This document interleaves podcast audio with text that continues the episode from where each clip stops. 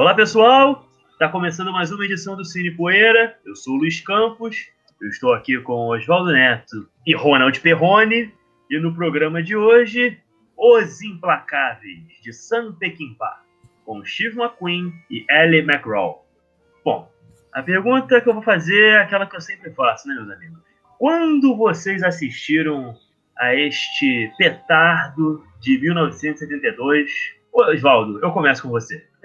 Então, eu assisti aos Implacáveis pela primeira vez é, através da VHS da gloriosa Warner Home Video, né, que lançou tanto filé assim do, do cinema, né, na, nos primórdios assim do, do VHS, né, e, e com o passar dos gêneros foram lançando e relançando, né, e valeu muito a pena, né, valeu muito a pena mesmo. Eu já tinha uma ideia de quem era Peck Pau, assisti o filme quando era adolescente, eu assisti esse filme, vale dizer, depois de ter assistido ao remake, né? Primeiro assisti o remake, que é A Fuga, né? De 94, com Alec Baldwin e Kim Basinger nos, nos papéis principais. E foi muito interessante a experiência, né? Acho que foi, foi uma das primeiras vezes que eu peguei um filme original para se ver assim depois do remake ou vice-versa. Foi uma das primeiras, das primeiras vezes que eu fiz isso de forma consciente, né? Vamos assim dizer. E valeu muito a pena.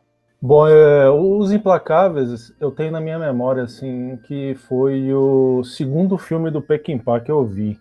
Na época, eu já sabia também que era o Sam Peckinpah, mas eu, eu só tinha visto o Meu Ódio Será Sua Herança, que eu vi quando eu era moleque, não sabia quem era, mas já tinha adorado, já sabia que era um, um dos meus filmes favoritos, já, já de primeira. Quando eu fiquei sabendo melhor quem era Peckinpah e quis conhecer a carreira dele, foi quando eu já via praticamente a filmografia dele toda, e eu tenho lembrança do, de ter revisto o Meu Ódio Será Sua Herança e logo depois o, Os Implacáveis. E eu lembro também que em 2010, 2009, por aí, a gente fez um especial Sam Peckinpah no, no extinto blog que eu editava, o Dia da Fúria, que vocês dois também faziam parte.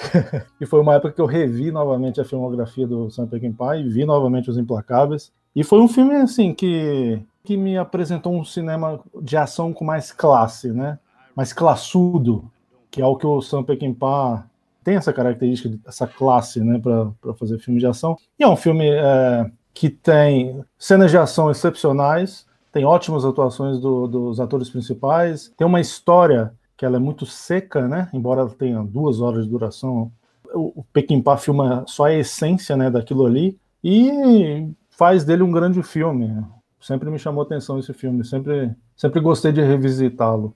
Pois é, é eu estou fazendo agora, esse momento da minha vida, uma peregrinação pela filmografia do homem, né?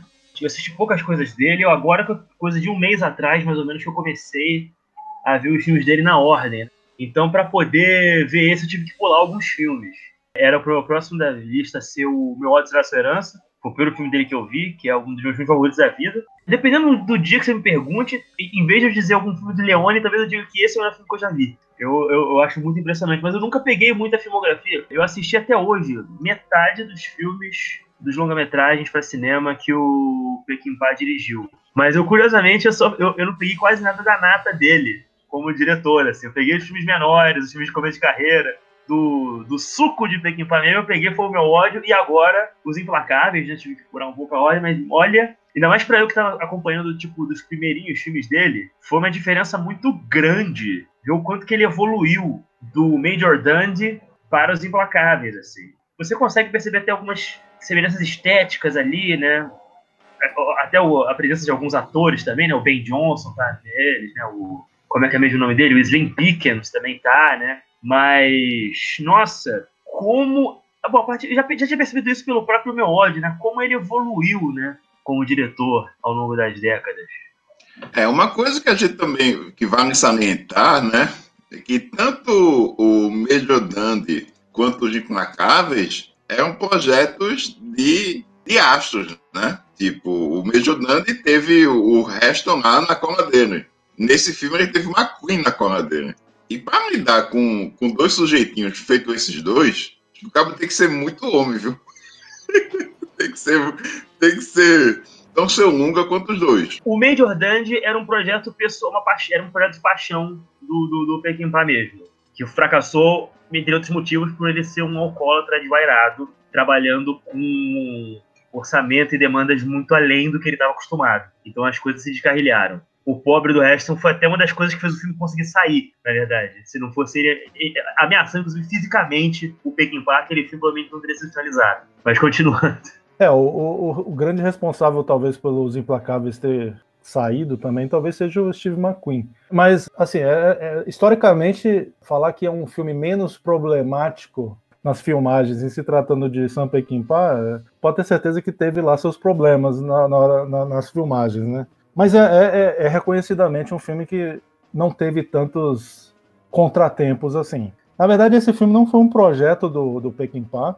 Ele, assim que ele terminou de filmar o Junior Bonner, que também tem o Steve McQueen, já fazia uns três anos que o Peckinpah vinha trabalhando num projeto, que é, num roteiro que era que acabou virando o Imperador do Norte, que é um filme que acabou indo para as mãos do Robert Aldrich e com o Lee Marvin e o Ernest Borgnine nos papéis principais. O Peckinpah, antes desse, dessa, desse filme ser lançado, ele ainda era um projeto dele. Ele ofereceu a um produtor chamado Kenneth Heyman, que adorou o projeto e queria fazer de tudo para que o Peckinpah realmente levasse isso adiante e dirigisse o filme. Então ele chegou para os produtores da Paramount e inclusive o Bob Evans, né, que era um, um dos grandes produtores da época, do, do, da nova Hollywood, etc. E eles falaram: não, vamos fazer sim, vamos, vamos levar isso para frente, mas antes você dirige esse filme aqui.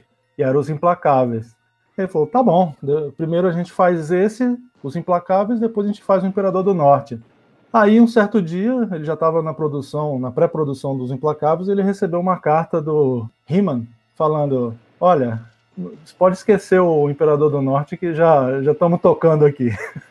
Além disso, teve os cabeças da Paramount chegaram para ele e falaram assim: não, não, não queremos fazer mais os Implacáveis também não. Ele acabou ficando sem nenhum nem outro. Aí o Steve McQueen chegou e falou assim: não, pera lá, é, vamos fazer pela First, é, First Artists, que é a, a minha produtora, é a produtora do McQueen junto com alguns outros atores. E aí que o projeto começou a andar, e por isso que o McQueen tem o corte final, por isso que o McQueen que é meio que um coautor desse filme também, teve, teve uma participação boa aí na produção desse filme. Pois é, esse filme ele é baseado em um romance de Jim Thompson, que foi publicado cerca de 20 anos antes, e ele inicialmente ele teria sido adaptado pelo próprio Jim Thompson, só que o, o roteiro que ele adaptou para o cinema acabou sendo rejeitado. E esse filme, que no primeiro momento não ia ser dirigido pelo Peckinpah, ele seria dirigido pelo Peter Bodanovich. Eu não lembro agora quem seriam os astros do filme, mas né, era ele quem estava tocando esse projeto. Contrataram o nosso queridíssimo Walter Hill para fazer o roteiro. Aparentemente ele já tinha escrito mais ou menos umas 20 páginas quando é, tiraram o Bogdanovich do projeto. Aí entrou o Peckinpah e tal, né? E depois que ele terminou o roteiro, o Peckinpah chegou, acho que a mexer em alguma coisa, mas pelo que eu vi, a maior, pelo que entendi, pelo menos pelo que eu respeito, a maior parte do roteiro do Walter Hill ficou intacta no produto final, assim, não teve mudanças muito significativas, né? E seria inclusive um dos roteiros, um dos, uma das adaptações de roteiro do Walter Hill favoritas dele mesmo, segundo eu li. Mas eu quero saber de uma coisa, meus amigos. Vocês estão aqui comentando sobre essa história de bastidores, né? Sobre como, né, o que, que rolou para esse filme finalmente sair do, do papel. Mas a gente ainda não falou uma coisa. Do que se trata Os Implacáveis? Ronald Perrone, você pode explicar? Claro que posso. As a história dos Implacáveis é, é aquilo que eu falei, né? Ela é seca, né? Ela é bem simples, ela é bem direta. Nós temos o Steve McQueen, que é o, é o Doc McCoy, que é um habilidoso assaltante de bancos, né, que cumpre pena numa penitenciária no, no Texas. É, e ele tenta passar por esses processos de sair na condicional e sempre acaba rejeitado. Então, assim, é, logo nas primeiras cenas do filme, a gente vê ali ele já de saco cheio da, da prisão, ligando aquela máquina de, de tecelagem ali que os presos fazem. Só de ouvir aquele barulho, você percebe pela atuação do personagem que ele já tá de saco cheio daquilo. Então o que, que ele faz? Ele pede à esposa dele, que é vivida pela Ellie McGraw, Carol, o nome dela, para ela fazer um acordo com Jack Bennion, que é vivido pelo grande Ben Johnson, que é também um, é um corrupto, mas influente empresário local, né? Com poder suficiente de tirar o Doc da cadeia. A princípio, o acordo que ele, ela faz com ele, que a gente sabe, é só que ele, é, é, o Doc saia da prisão para roubar um banco para ele, para o Benio. Só que na hora do assalto, depois do, de planejar tudo e tal, na hora do assalto, um guarda acaba morto, tudo dá errado, começa um jogo de traição para todo lado, que leva a polícia, os homens do, do e até um perigoso bandido vivido pelo Al Lettieri, cuja participação nisso tudo a gente conversa a seguir. Todo mundo na cola do Doc e da Carol, que ficaram com o dinheiro da, do assalto em fuga, né? Mas nisso tudo, o que importa realmente nessa trama e parece importar também mais ao Pequimpa, é o que, o que, que rolou, na verdade, na negociação de Karen com Bennion. O que ela realmente teve que dar teve que dar em troca para o sujeito liberar o marido dela na prisão. E, e, o mais importante é como o personagem do McQueen, esse durão anti-herói da parada, vai assimilar no decorrer da trama a sua condição de corno. Perfeito. Ronald Perrone, meus parabéns. Meus parabéns. Você, olha. Eu acho, eu acho que a essência do filme é essa, é, do, dos Implacáveis. É um puta filme de ação. é um puta filme de policial de ação, cheio de, de, de grandes cenas, de grandes atuações. Mas é, na essência é isso, né? Como esse personagem Durão vai assimilar essa sua condição. É um filme sobre um casal em crise, talvez, né? Uma, uma, isso é um elemento muito presente no filme inteiro, né? Ele é sobre um cara. Ele, você tem a questão dele estar tá saindo da prisão, que isso leva um bom tempo ainda no filme, né? Boa parte do filme. Inclusive a montagem inicial que mostra, que combina cenas do dia a dia dele na cadeia, com pequenos momentinhos dele já com a esposa fora da prisão, mas isso entrecortada ali, né? Quase que mostrando que, tipo, ele ainda. Ele já não tá mais ali, mas é como se ele tivesse ainda, né? tanto o, o, o filme sua estrutura quanto o personagem do McQueen, ele demora para sair né, de vez da, da prisão. E você, depois disso, beleza, sair da prisão. Minha mulher deu pro Ben Johnson. É meio foda, sabe qual é? O, o Ben Johnson tentou me fuder e, antes de tudo, fudeu minha esposa. É muita sacanagem. Um rapaz que tentando, né? Refazer a sua vida, né? E essa questão, os dois, né? E a, e a própria questão de uma, uma culpa que ela carrega de uma tradição que ela teve que fazer, porque era o jeito que tinha também, né? Aquilo permeia ali o filme até quase o final, né? E, e como eu gosto de sempre relacionar aqui os programas do Cine Poeira, né? Colocar assim uma ponte, né? Esse já é o segundo filme que nós comentamos no programa, onde a cornice tem todo um, um diferencial na trama, né? É, vamos lembrar de O Vingador com Charles Bronson, né? Nosso primeiro programa. E não esqueça também do personagem do Jeff Goldblum, hein, cara. Acho que a gente completou uma trilogia da cornitude aqui, hein? É, a, diferença figuras... é o, a, diferença é que o Goldblum não era um B10, né? Não, mas era um corno. É. era um corno. Era um homem chifrado Verdade. que está tentando né, dar sentido à sua e, vida. E com um sujeito que era meio parecido com o Alec né? quem será que é mais feio? A mulher, o, o cara com quem a mulher do Jeff Goldblum trai? em é, Into the Night, ou o Auretieri, que também é, diga-se passagem, um comedor de cavadas neste filme, mas depois a gente comenta sobre isso. Ao Boto Rosa Letieri. Enfim. Esse filme, ele. A gente pode também destacar aqui que, além do McQueen, né? O astro, produtor, um dos caras mais fodões né, do cinema americano dos anos 70, 60, 70. E que tava no auge nesse filme, né? Tava no auge, sim. O, apesar do filme da, da parceria deles anterior né, não ter ido bem nas bilheterias, o Junior Bonner, o cara naquela época já tinha feito filmes do naipe de Bullet, já tinha feito. o Magnífico. Exatamente. E é um filme que unia duas, duas personalidades muito fortes, que é a dele com a do Peckinpah, que precisavam um do outro naquele momento, né? Porque ambos precisavam de um hit nas suas carreiras o Peckinpah, ele sempre, né, a carreira dele inteira foi marcada por ele brigando com os estúdios para fazer o filme que queria fazer. Eventualmente isso dava retorno financeiro, eventualmente isso não dava, até porque o, filme do Peckinpah, né, o orçamento estourar também não era muito difícil.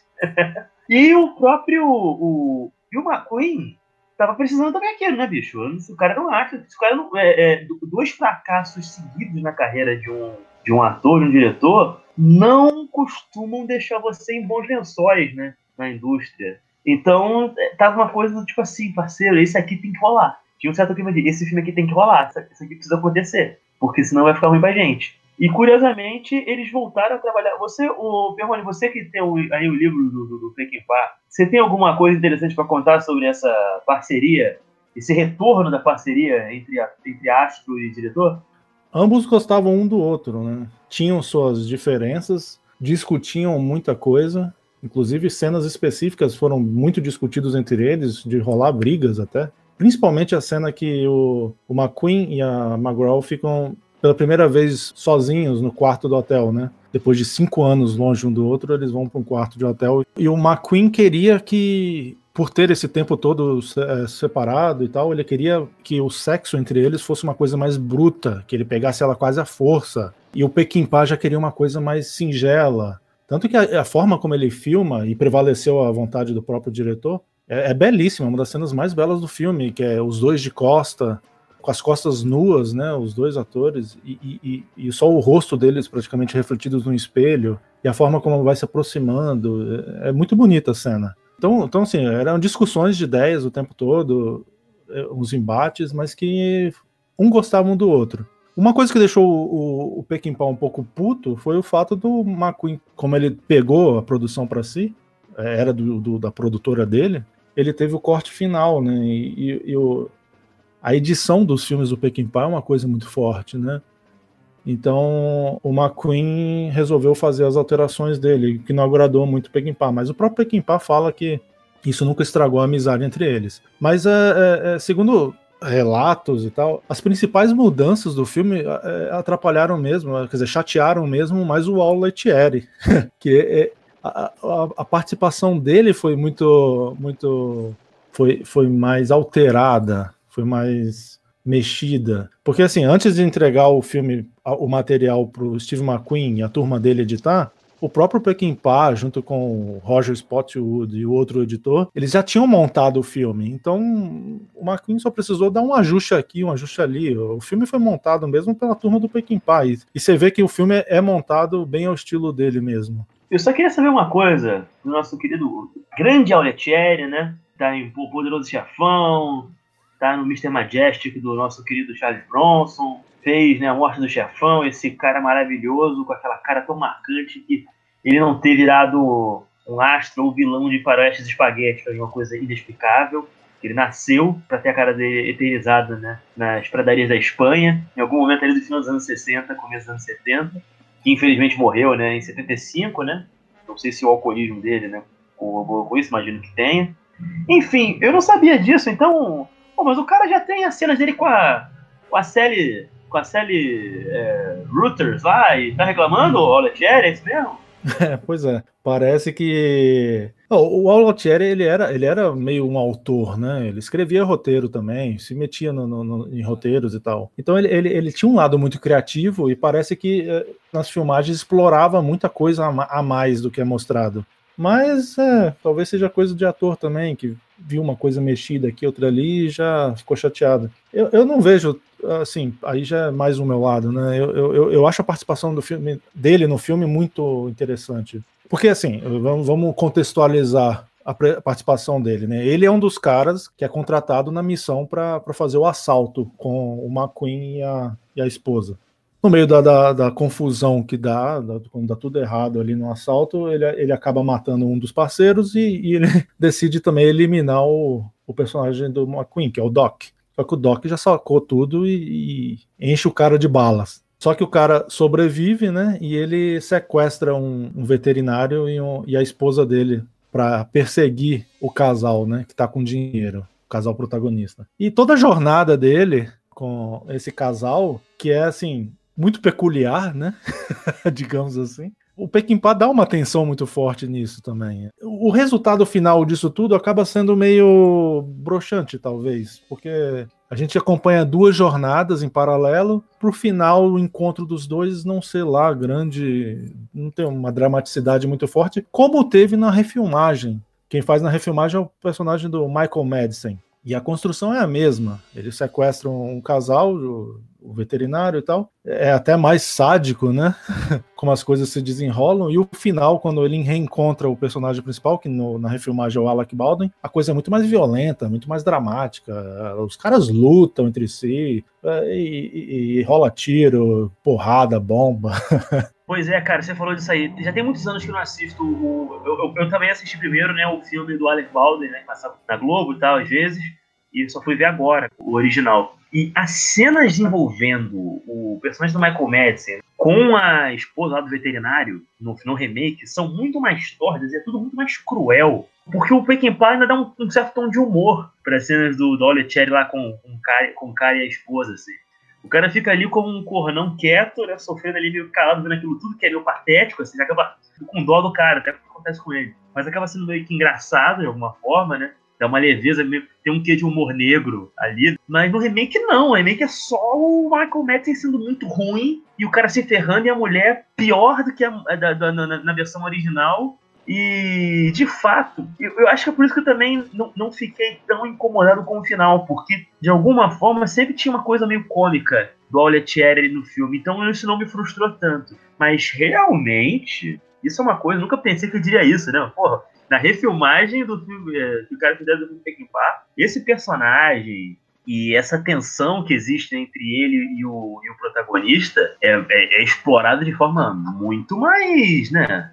vigorosa, né? Tudo. Né? É, e, e aliás, desculpa, só queria dizer uma coisa. A cena do, do remake, que tá a mulher na cama com o cara e o marido dela vendo, amarrado, é uma das coisas, assim, eu até hoje, isso me apavora. Muito mais que qualquer filme de terror que eu tenha visto, assim. Eu acho aquilo simplesmente tenebroso. Tenebroso, assim. É, e a gente não pode nem culpar assim as diferenças de, de, de épocas, né? Porque esse filme é dos anos 70. Ele, o, o Pá poderia ter feito uma coisa mais grotesca na hora que quisesse. O outro é de 1994.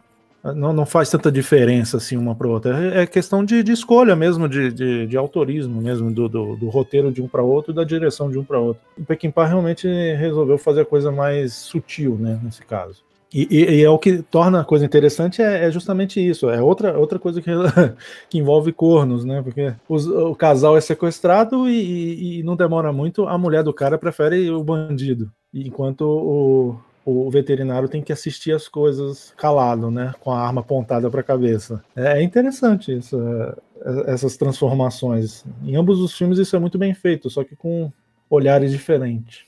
Pois é, o, o, os Implacáveis, tanto no remake quanto na versão original, né, focando agora mais no filme do Tekken Bar, eles são road movies, né?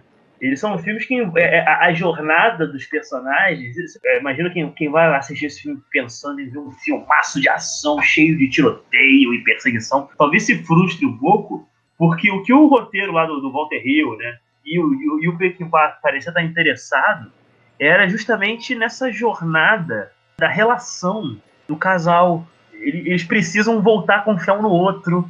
Eles precisam sobrepujar desafios que, que aparecem no meio do caminho. Você tem, por exemplo, aquela mini parte lá que envolve um cara que passa a perna na mulher e pega o dinheiro. O do golpista na, na, na estação de trem, por exemplo. Aquilo, de alguma forma, assim, é uma cena que ela, ao mesmo tempo que afasta você da história principal por uns 20 minutos, ela é uma cena que mostra o quanto que, tipo assim, a relação deles está chegando a um certo grau de desgaste. Porque a, a, decepção do Steve McQueen com a mulher de ter sido né, enganada por aquele malandro é muito flagrante, né? É, e eu acho que aí é um ponto de virada até, né? Porque essa cena demonstra ela, ela a espera dela, né?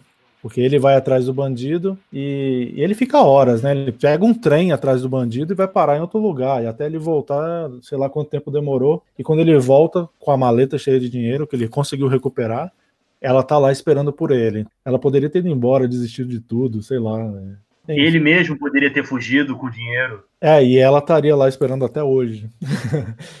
Porque os dois não, não. Percebe que não conseguem sair dessa se não estiverem juntos e confiando Sim. no outro. Cabe e... dizer que esse cara que faz o malandro, ele originalmente interpretou o personagem que foi feito pelo Auletieri, o Rudy Butler. Sim. Só que por ele ter mais ou menos a mesma altura do Steve McQueen, já se conhecia, já tinha trabalhado junto, acho que o ator é Richard Bright.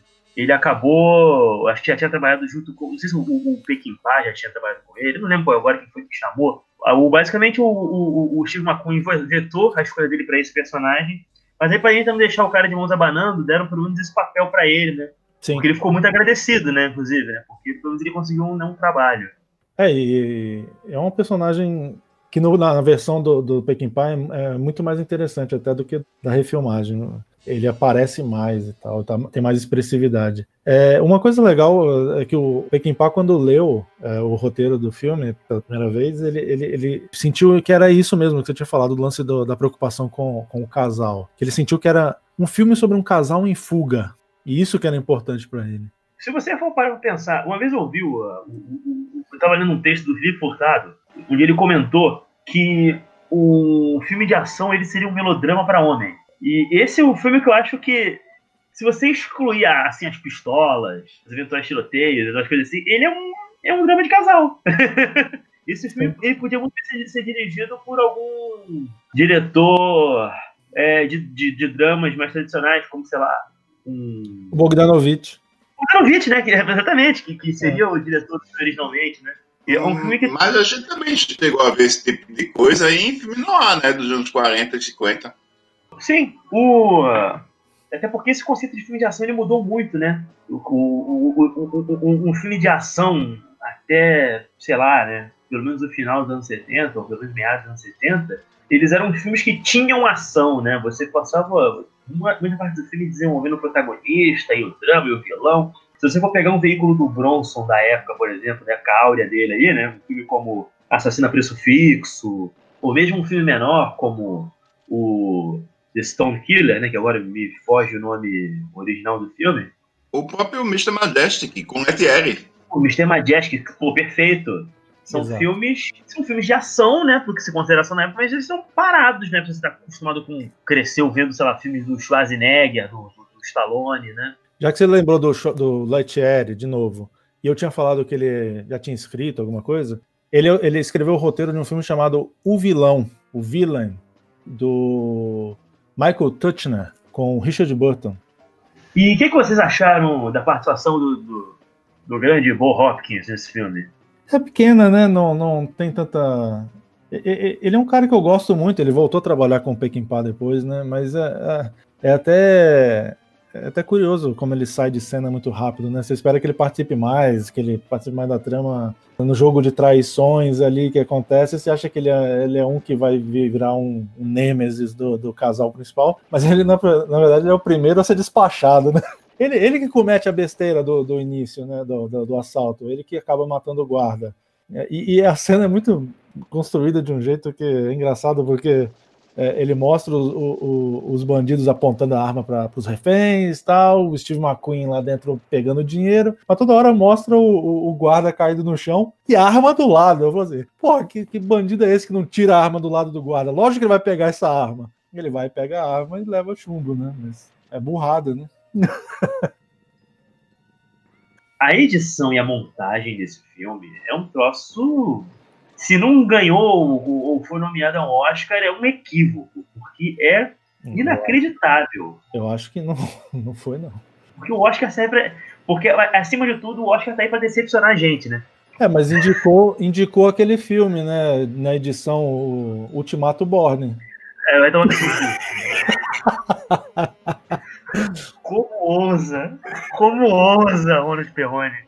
Não, mas a edição, a edição desse filme é uma coisa de louco. É, é, é, o início, né, na, na, prisão, aquelas imagens fragmentadas e tal. E tem uma cena que eu gosto muito, que é muito bem editada também, que, que é logo quando ele se vê livre, né, naquela sensação de liberdade. Ele vai num parque que tem um lago, assim, que as pessoas pulam na água. Ele se vê pulando na água junto com a, com a esposa dele e ao mesmo tempo volta para ele, vê ele olhando assim com aquele ar de satisfação, assim, falou, nossa, eu devia pular na água, não sei o quê. E ao mesmo tempo mostrava de novo ele na água. E no final da cena ele vai e pula na água mesmo.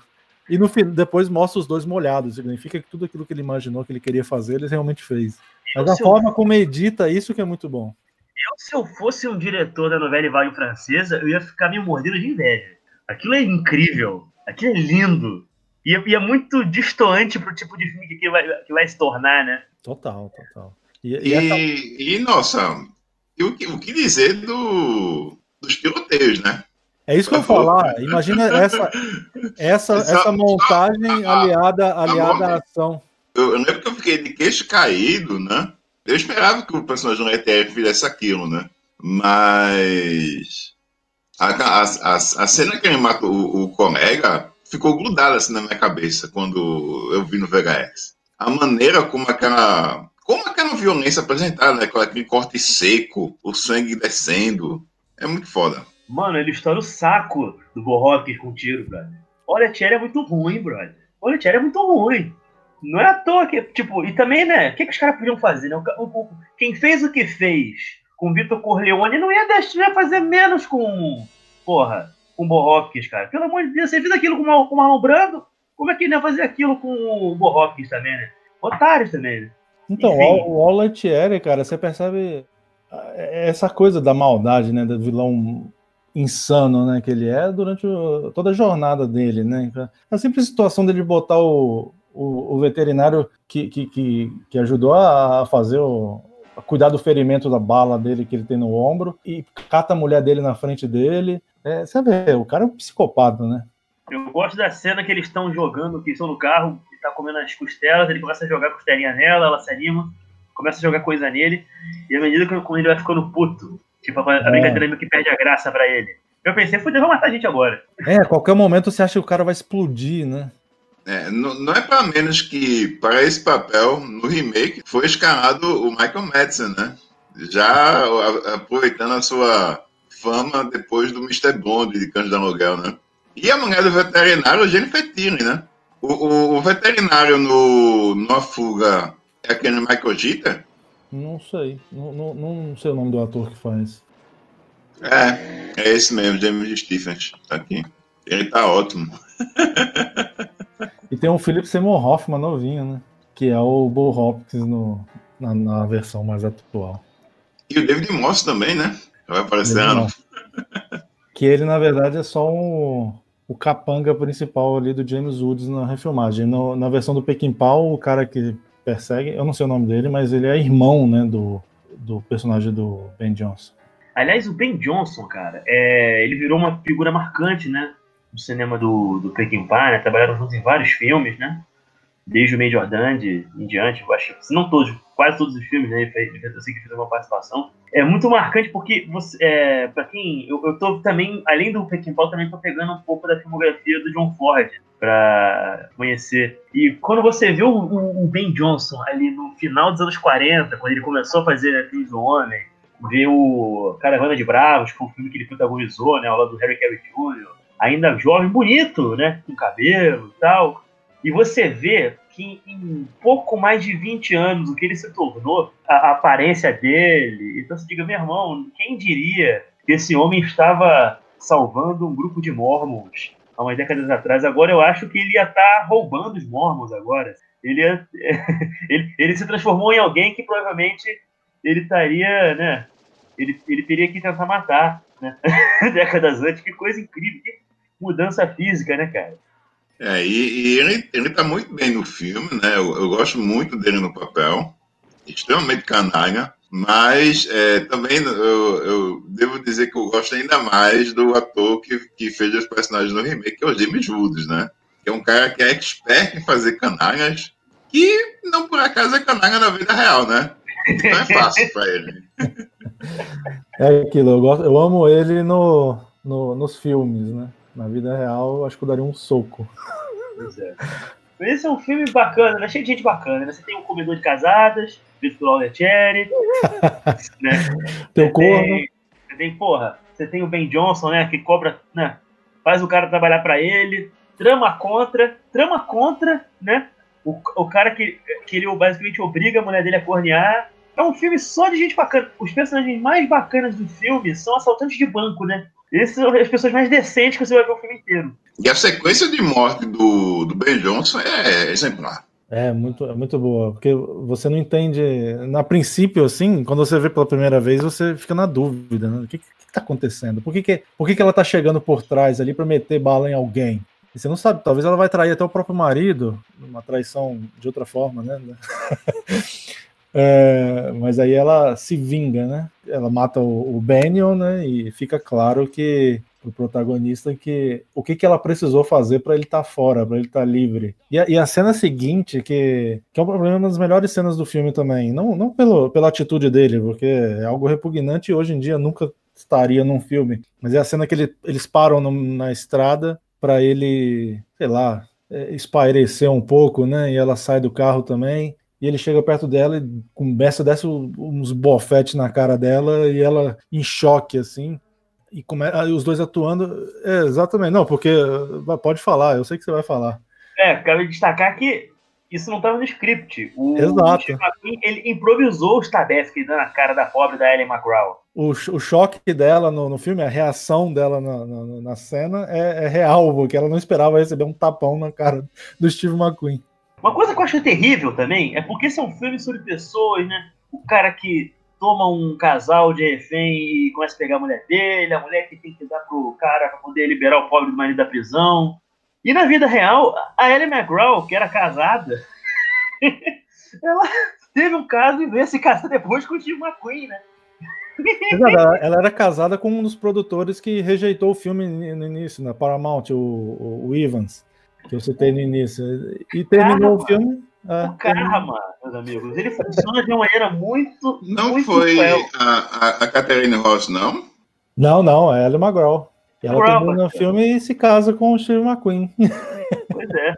Mas ela não gosta muito da, da atuação dela no filme. Ela acha o Peckinpah um diretor talentosíssimo, mas ela, quando revê o filme, ela, ela fala que não consegue rever o filme, na verdade, de tão ruim que ela acha a atuação dela. Eu, pessoalmente, acho brilhante. Os dois estão incríveis. Pois é, eu acho que o nervosismo dela, que ela, ela, não consegue fingir, né, que ela tá muito nervosa, eu acho que acaba casando com os rumos que a trama vai tomando, assim. Porque é uma personagem que vai passando por um inferno, né, junto do, lá do, do marido dela. Então ela, porque ela mesma não é assaltante, ela não é uma figura de ação, né, como o marido. Então eu, eu, não ach, eu achei que casou. O, o desconforto dela, na minha opinião, também contribuiu para a performance dela. Eu não acho que ficou distante com o resto do elenco. É, é uma mulher que teve que tomar várias decisões difíceis ao longo do filme, né? A principal é como liberar o marido da prisão. Depois ela, ela assume o volante em vários momentos ali, em perseguições é, em alta velocidade contra a polícia. Tem uma cena sensacional também que o Steve McQueen tá no banco de trás com uma 12 atirando no, no, na polícia. Eles vão parar num container de lixo, depois um caminhão pega eles e levam para um, um lixão, e aí vai é aquela degradação humana, né, em, em busca da sobrevivência. E é uma atriz que não tinha tanta experiência assim. Se for ver, esse era o quê? O quarto filme dela, só. Não tinha, não tinha feito tanta coisa. Já pega um Pequim-Pá pela frente. E um Steve McQueen também, dando bofetada na cara dela. Tem que ela tem, tem que ser muito digna, né, coitada? É, porque ela, ela, ela, continua, ela vai falando as falas dela, né, que estavam no roteiro, mas e o McQueen metendo o Tabef. É uma cena assim, ela é forte, ela tem impacto, e, e, você percebe que tem uma coisa errada ali. E aí, quando a gente lê e descobre que não estava no roteiro e que ela tomou aquele Tabef sem saber que ia tomar, é, faz todo sentido assim como a Ellie McGraw, ela trouxe o nervosismo dela para personagem, né? O Steve McQueen também trouxe toda a sua misoginia também pro personagem dele, né? Porque o que ele fez ali também é o que ele faz em casa, filho da puta, né? Porque hoje em dia a gente sabe que ele era um marido de merda, né? Esse filho da puta. Uma figura de cinema maravilhosa, mas um homem que precisava de anos de terapia, né? E quiçá umas porradas também, né? Pra se ajeitar na vida. Inclusive nas filmagens de Os Implacáveis, ele tava. Ele, durante as filmagens, ele tava fazendo o quinto casamento dele, que não durou muito tempo também. Porra, mano, o Steve McQueen é aquele tipo de maluco que tirou o cara ali das telonas, irmão. O cara acho que não dá, meu irmão. O maluco era muito cagado, brother. Se você for pegar a história dele, né, do relacionamento dele. Não sei se foi, foi a Ellie McGraw que ele obrigou basicamente a mulher parar de atuar pra servir, pra servir ele em casa. Não, eu tô falando do Pequim-Pá, não do Steve McQueen. Ah, desculpa. O Pequim é, que casou pela quinta vez durante as filmagens. Assim, o Steve McQueen tava separado. Tá? Ele tava recém-separado. Só, só, só parada de boa, né, mano? O filme é cheio de alcoólatra, adúltero. É, né? assim que é bom. assim que eu gosto. Porra. Não daria pra fazer um filme desse se fosse um monte de gente, né? Querendo fazer um filme pra melhorar a humanidade, né?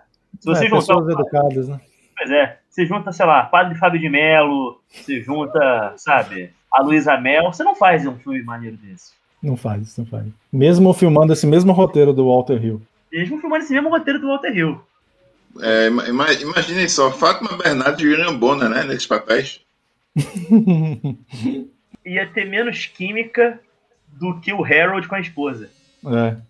E o mais, final? Vamos mais. falar do final? Vamos pro final. Cara, o filme, como todo bom filme dos anos 70, o melhor da ação, né, ficou ali para os últimos minutos. O pessoal ali, né, na fronteira com o México aí, né, no Hotel Laughlin. E tá todo mundo lá, né, cara? Tá o, a rapaziada ligada ao, nesse momento, né, já falecido personagem do Ben Johnson, tá o Auletieri, e finalmente chega é, McCoy e Carol, né, os nossos, os nossos heróis.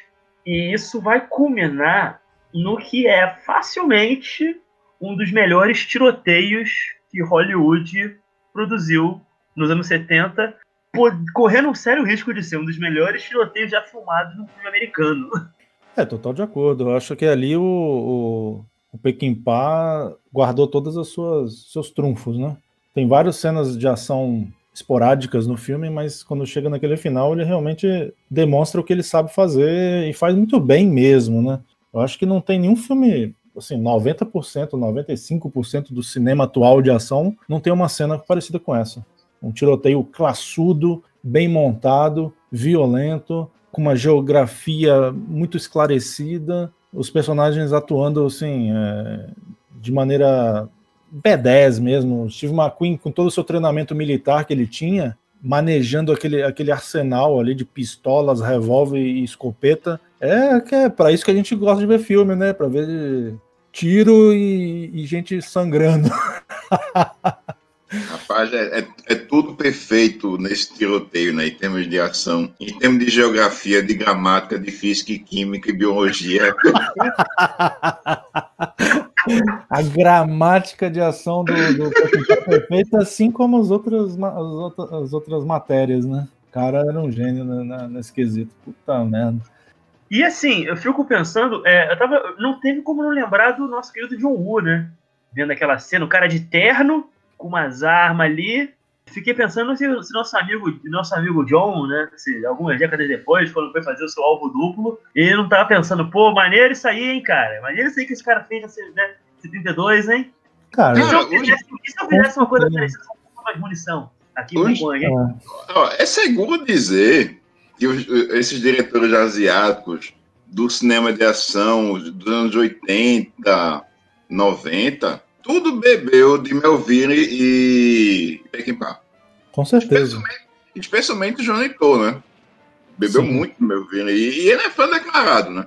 Sim, sim. E no cinema americano também, você, você vê. Cara, o Walter Hill virou um sub Peckinpah, assim. O sub no, no, de uma maneira mais elogiosa possível. Não, não, não, não como uma forma pejorativa. É um sub, porque ele substituiu mesmo o Peckinpah nessa função. Você vê um filme como Cavalgada dos Proscritos, meu, é como se você estivesse vendo um filme do Peckinpah. E, e várias cenas de ação do, do, do Alter Hill, você percebe o Peckinpah ali. O limite da traição.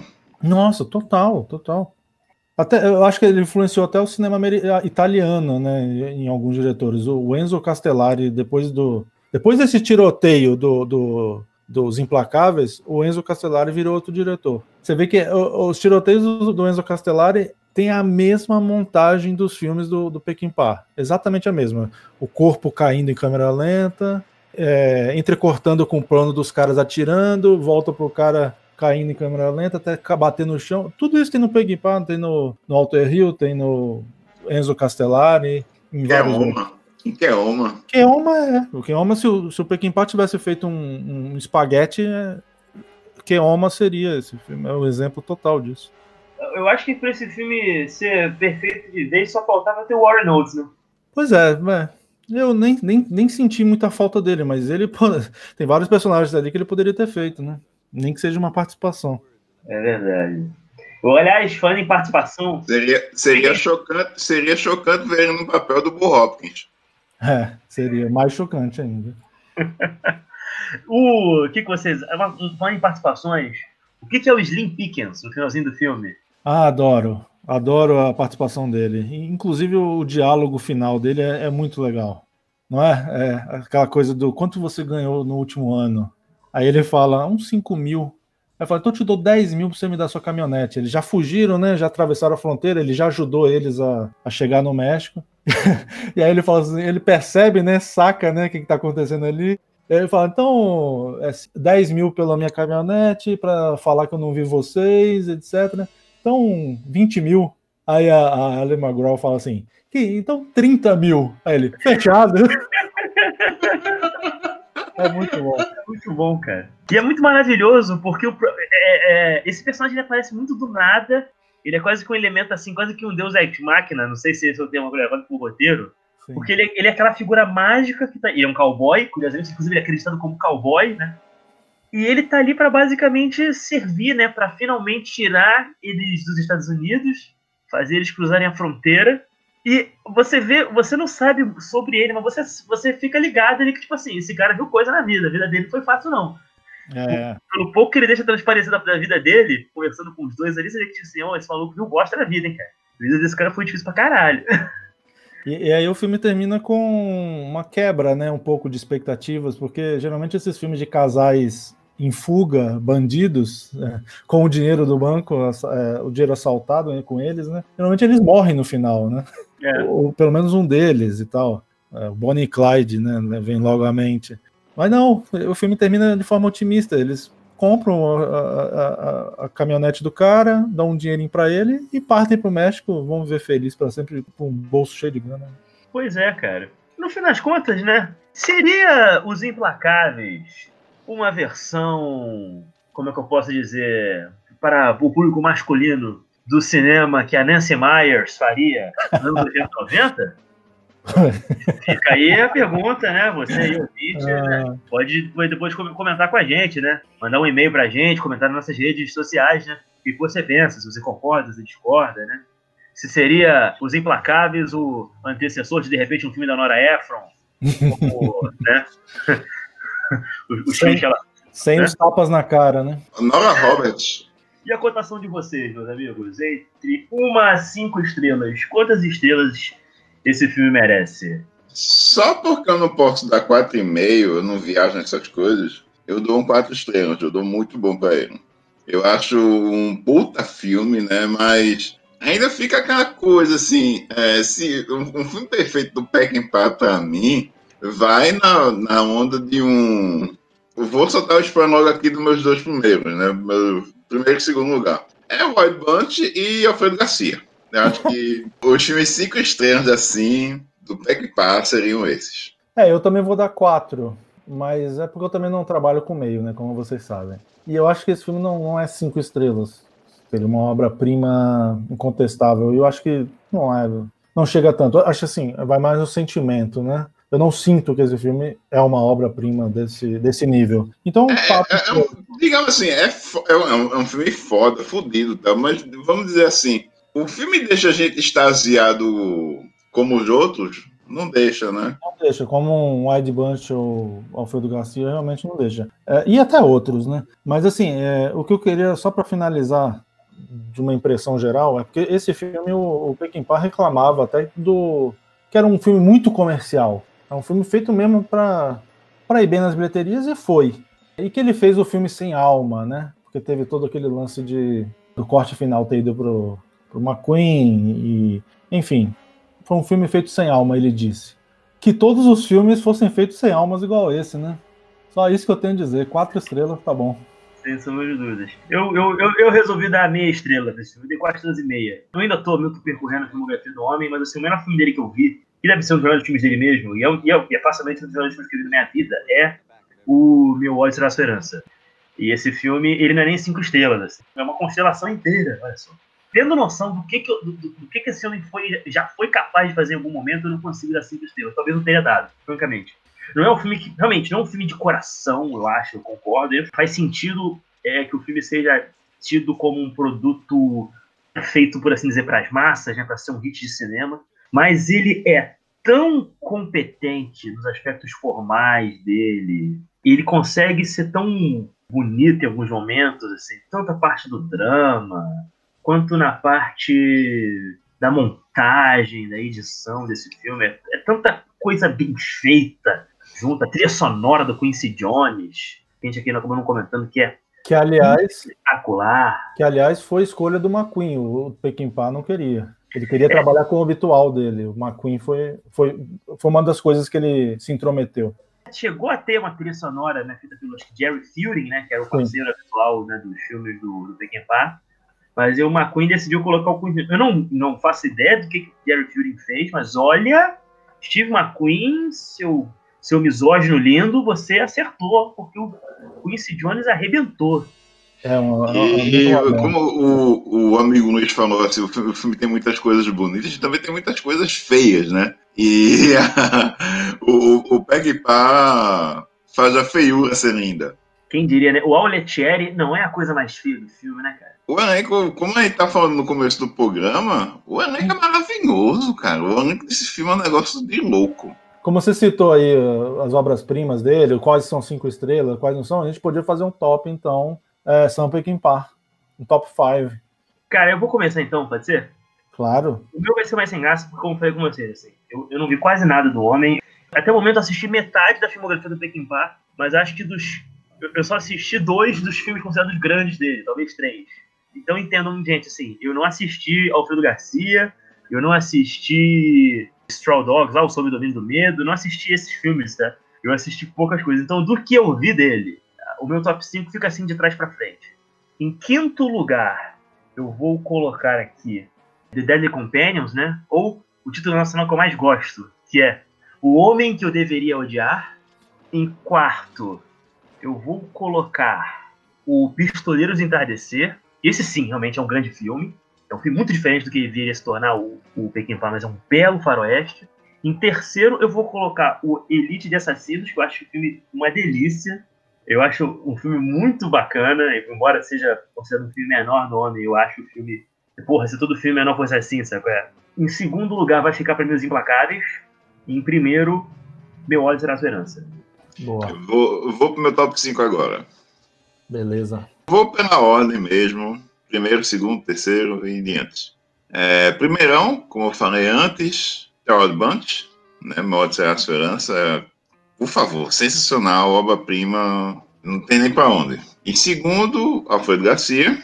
Em terceiro, me comove muito, é um filme que, desde que eu vi pela primeira vez, acho lindíssimo. Né? O Luiz colocou em quarto, mas eu coloco em terceiro, o Prisioneiro do Entardecer. Em, em quarto lugar, eu colocaria Os Implacáveis, né? Eu, eu gosto bastante do Straw Dogs, mas Straw Dogs para mim não entra no top 5. Né? Ah, eu gosto muito do filme. Mas de quinto colocar, eu vou colocar um filme que não é, não é tão falado como outros, mas eu acho um baita filme de guerra, um filme extremamente ácido e cínico, Cruz de Ferro. Perfeito. Eu, eu já tinha notado minha, meu top 5 aqui, então qualquer semelhança é, já é de antes, é porque nossos gostos batem. Mas na verdade eu percebi que o, o, o meu gosto com o do Oswaldo só bateu os dois primeiros, porque o meu primeiro é o Meu ódio será sua herança, que está entre os meus cinco filmes favoritos de todos os tempos. Também não tem para onde correr mesmo. Esse filme é maravilhoso. Em segundo lugar, eu trago Minha Cabeça de Alfredo Garcia, que, dependendo do meu estado de espírito, pode até assumir o primeiro lugar, porque é tão maravilhoso quanto. Agora começa a mudar as coisas, porque em terceiro lugar vai o Pat Garrett e Billy the Kid, que é um dos westerns mais poéticos que existe na face da Terra, dos melhores westerns revisionistas dos anos do, do, do, do, cinema americano. Em quarto lugar, eu vou de Sob o Domínio do Medo, que aliás é um filme que eu preciso até rever, mas assim, me marcou muito, na, já vi mais de uma vez, mas já fazem bons tempos. É, Dustin Hoffman, na época que ele era foda, né? E em quinto lugar, eu vou com o filme de hoje, Os Implacáveis, porque acho que é um filme de ação, assim, embora não seja realmente a obra-prima dele. É um filme que muito tem muita coisa, muito elemento que define muito o cinema do Sam Peckinpah, especialmente nessa coisa com, do, do, diretor de ação, né? Dessa renovação do cinema de ação que passou aí pelos anos, final dos anos 60 para 70, ele como uma figura central nesse sentido, eu acho que Os Implacáveis é, é, é determinante nesse assunto. Maravilha! O, o, Os Implacáveis é um filme, é como a gente gosta de dizer, é um filme formador de caráter. Imprescindível de se assistir. Exato. Qualquer, filme, qualquer pessoa que gosta de filmes de ação, seja de, de, agora, seja dos anos 90, seja o cinema exagerado dos anos 80, e quiser saber a raiz de tudo, tem que ir pro Pequim-Pá. Tem que passar pelo Pequim-Pá. Se quiser ir mais longe ainda, dá para ir. Tem lá o Samuel Isso, é, E também pode ver, além do McQueen, né, tem outro filmaço que ele fez também, com Peter Yates, que é o Bullet. Vale muito a pena ver também. É, eu ainda não cheguei a assistir o Elite de Assassinos e nem o Pet Garrett Benita Kid. Então são duas ausências aí que. Eu já eu vi vou... ambos e são. O, o, Elite de Assassinos é mesmo o que o Luiz falou, ele é mais. Ele, ele não é considerado um bom filme por muita gente, até por fãs do Pequim Passion, ele é um filme assim, fraco. Mas, porra, tem James Caan enfrentando ninjas, cara. Precisa de mais alguma coisa? Não e... precisa. De bengala, tá? De bengala, de bengala. Pra você ver, né? Quando, quando se deu a oportunidade de fazer isso com o Chuck Norris, saiu um filme decepcionante como o Octagon, né? É, exato. Chuck Norris de Niva Cliff. Cara, eu, não, eu, tenho, eu tenho raiva, eu tenho ódio quando eu penso no Octagon, assim. É uma das experiências mais frustrantes que eu tive na minha vida. Porque esse filme no papel, parceiro, era assim, cara, vai ser um dos melhores filmes da, da vida. Não, meu irmão. Cara, o Eric Carson, ele é o tipo de homem que ele tem, assim, sofre de impotência na hora de transar como ele é da vida dele. É esse tipo de pessoa que a gente tá lidando, Rafa. O cara, anos depois, ele tem a chance de colocar Chocosuji contra o Van Damme. Ou seja, o Ninja contra o Van Damme. E ele me faz aquela porcaria do contato mortal. Esse homem tinha que apanhar, meu irmão. Eu, eu, na moral, eu queria que esse cara sofresse o que o Harold o pobre do, do, do corno manso do filme do Tekken sofre dos implacáveis. Todo castigo para aquele homem é pouco, rapaz. Eu odeio ele. Eu só queria finalizar tudo, fechar aqui, é, recomendando a, a uma conferida também para quem ainda não viu, fazer uma sessão dupla, talvez, com a refilmagem mesmo do, do, dos Implacáveis, a fuga dos anos 90, porque me surpreendeu bastante e eu, eu tem muitas coisas ali que eu acho até melhor do que os Implacáveis, embora Implacáveis, no geral, eu considere um filme melhor por vários motivos, mas tem coisas ali bem mais interessantes também. É, é uma boa sessão dupla, eu daria quatro estrelas também para a refilmagem. O seu bonequinho aplaudiu de pé o, o, a fuga, não foi, Ronald? Com certeza, meu bonequinho. ainda, mais, ainda mais com as cenas que tem da Kim Basinger é, em, em, em, situações íntimas com Alec Baldwin. Rapaz, aquele filme ali era sinistro, né? Bom. Rapaz, é... era, era, era, o período pós-Instinto Selvagem, né? É. Era. Então, é, o, período em, que o, digamos assim, o erotic thriller, né, voltou a ser chique, né? Deixou de ser algo consumido pelo gueto do, do VHS por cinema, né? Vamos agradecer aí por Verhoeven por essa. É, o nosso programa vai ficando por aqui. Se você quiser falar com a gente, mande para nós um e-mail no cinepoeirapodcast.gmail.com. Nós estamos também no Instagram, no arroba cinepoeirapodcast. Nós estamos no Facebook. Enfim, escuta a gente pelo Anchor, pelo Spotify, pelo Google Podcasts, pelo Apple. Procura aí no Google Cinepoeira Podcast ou simplesmente, né, começa a seguir a gente pelo seu agregador favorito e seja feliz, nos faça feliz. O que você está achando? E aí, diga-me, como estou dirigindo? Fala conosco. Um grande abraço e até semana que vem.